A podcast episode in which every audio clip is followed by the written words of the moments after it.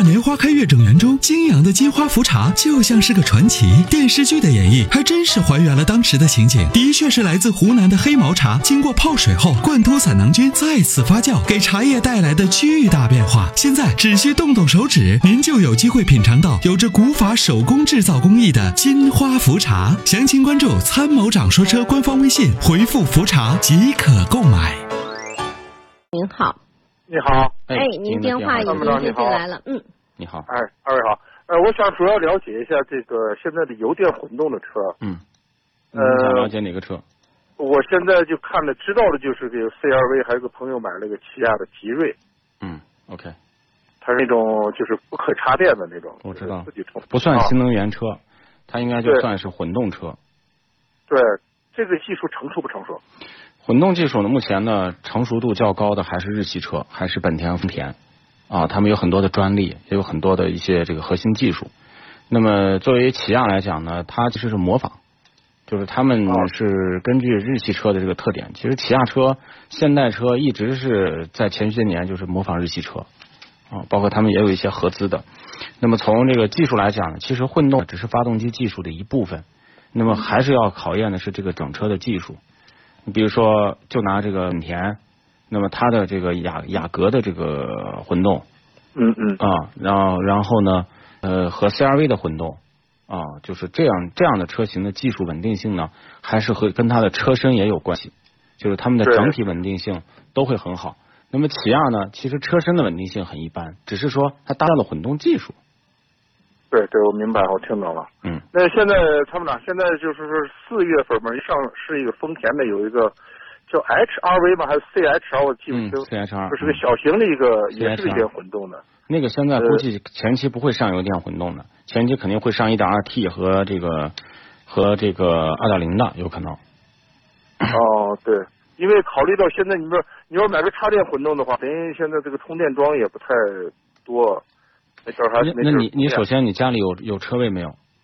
有，有车位的话就可以装充电桩。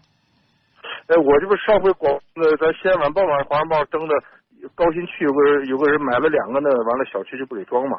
啊，这个现在你是可以投诉的，国家电网都咨询了，因为我前段时间刚装了个桩，我最近呢还要再装个桩。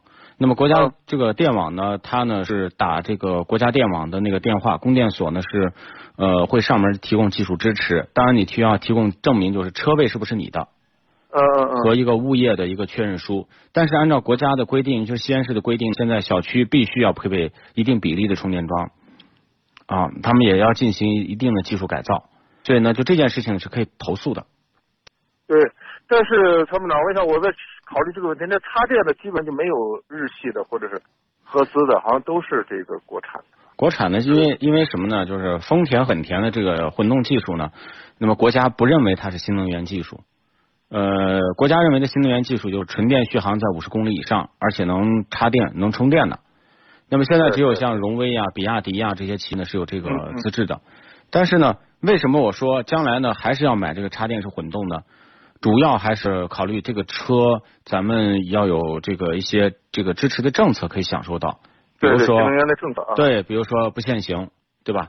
你很多人呢，这个开车一周要限一回啊，这这是这是一个就是不太方便的地方。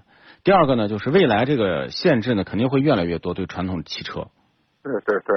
对吧？那么呃，我就想的就是，就是插电式肯定就先就是通俗说就是挂绿牌吧，是吧？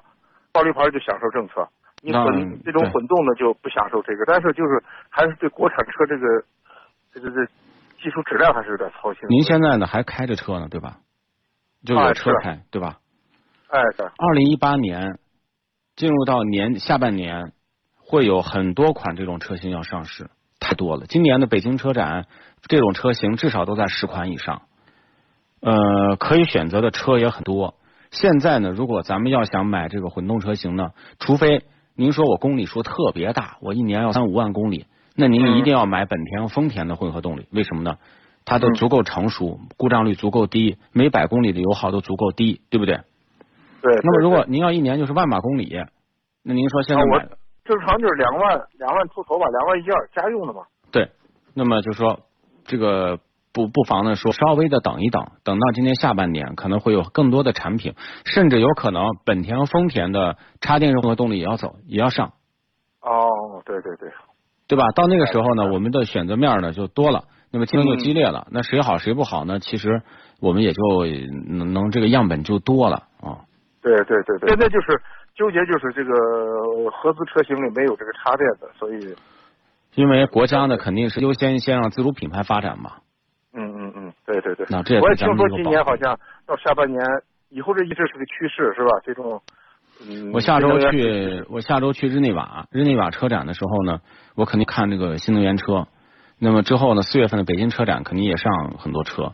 那最近呢，我要参加一个新能源汽车的产业论坛，那这上面呢要跟像蔚来啊，就是像电咖这些企业也要进行互动。那么我会了解这方面的信息，到时候会告诉大家的。好的，好的，好的。啊，行。但是现在别着急啊，因为我觉得刚开过年，咱们呃还是等等。而且呢，将来国家有可能对这个混合动力汽车插电式的这个限制也会开始了。比如说，那么五十公里的这个车可能就不行了。那么它的这个政策呢是鼓鼓励这个纯电八十公里以上的，甚至将来呢就是它鼓励一百五十公里以上的，对吧？嗯嗯嗯。最终的这目目的呢就是。还是希望纯电动汽车能够得到推广。是是是是，是是。不着急，因为我是要买，想买第二辆，所以就，嗯，愿望不是那么迫切。到时候再多听听节目，到时候有什么信息，我们也会及时的告诉大家的。对。因为我现在就开了一辆纯电动汽车，我想就一步到位，直接买个纯电动汽车。是是是是，对吧？就是。就反正第二辆车嘛，我我有一辆车可以跑长途，有一辆车呢，其实我就是在室内短途开。对对对对，就是就是可以这样调配开。而且呢，就是说公里数呃不大的话，其实百公里的费用很便宜，八分钱我算了，就是八八八块钱，就是一公里的费用是八分钱，八分钱到一毛。那参谋长，您说到这，我就再多说一句，就现在那个共享汽车那个奇瑞那个小的那个，大概就六七万块钱，你说那个车能买吗？都不成熟。就是电动汽车的成熟呢，是一个过程。现在呢，除了一些大品牌，就连特斯拉的这个这个问题也都有。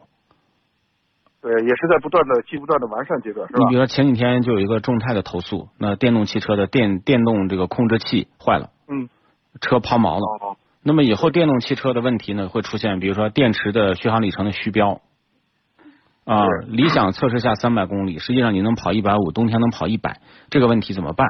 国家也正在立法，你比如说最近工信部就出了一个最新的政策，联合几大部委，谁卖的电动汽车的电池要谁回收。啊啊，这个政策呢是逐渐逐渐完善的，对车企的约束也是逐渐逐渐来进进行的。